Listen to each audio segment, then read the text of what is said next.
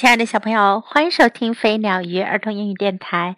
Welcome to Flying Bird and Fish Kids English on Air. This is Jessie. 今天 Jessie 老师要为你讲的故事是 What Daddies Do Best。爸爸们最擅长干什么？Daddies can teach you how to ride a bicycle.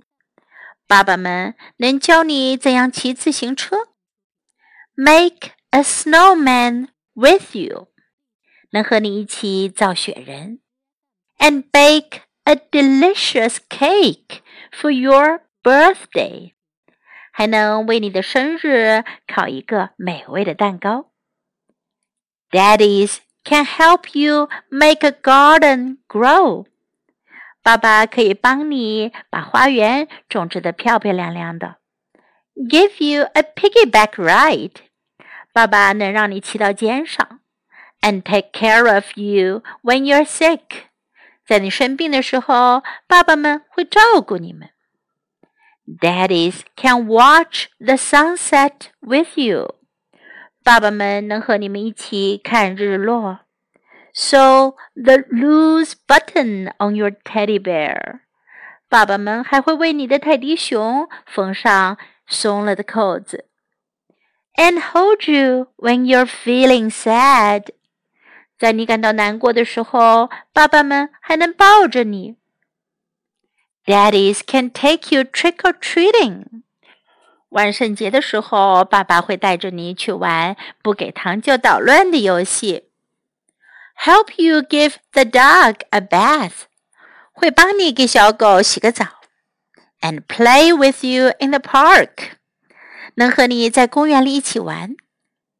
Daddies can read you a bedtime story. 爸爸会给你讲睡前故事，tuck you in，给你盖好被子，and kiss you good night，还会亲吻你说晚安。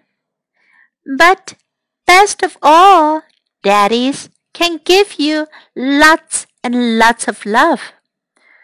可是呀，最好的事情是爸爸能给你很多很多的爱。在今天的故事中，我们可以学到爸爸们是怎样做他们最擅长干的事：How to ride a bicycle，怎样骑自行车；How to ride a bicycle，ride a bicycle，骑自行车；Make a snowman。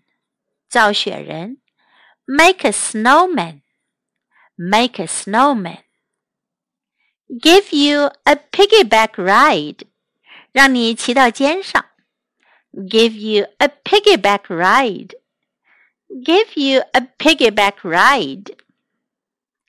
Take care of you，照顾你。Take care of you. Take care of you. When you're sick, 当你生病的时候，when you're sick，when you're sick，when you're feeling sad，当你难过的时候，when you're feeling sad，when you're feeling sad，play with you in the park，跟你在公园里玩，play with you in the park，play with you in the park。 Read you a bedtime story，给你读睡前故事。Read you a bedtime story. Read you a bedtime story. Tuck you in，给你盖好被子。Tuck you in. Tuck you in.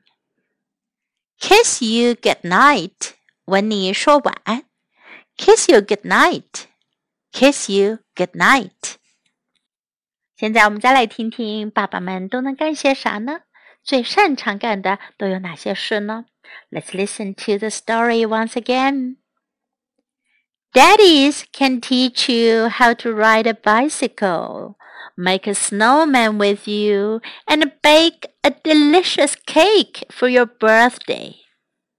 Daddies can help you make a garden grow, give you a piggyback ride, and take care of you when you're sick.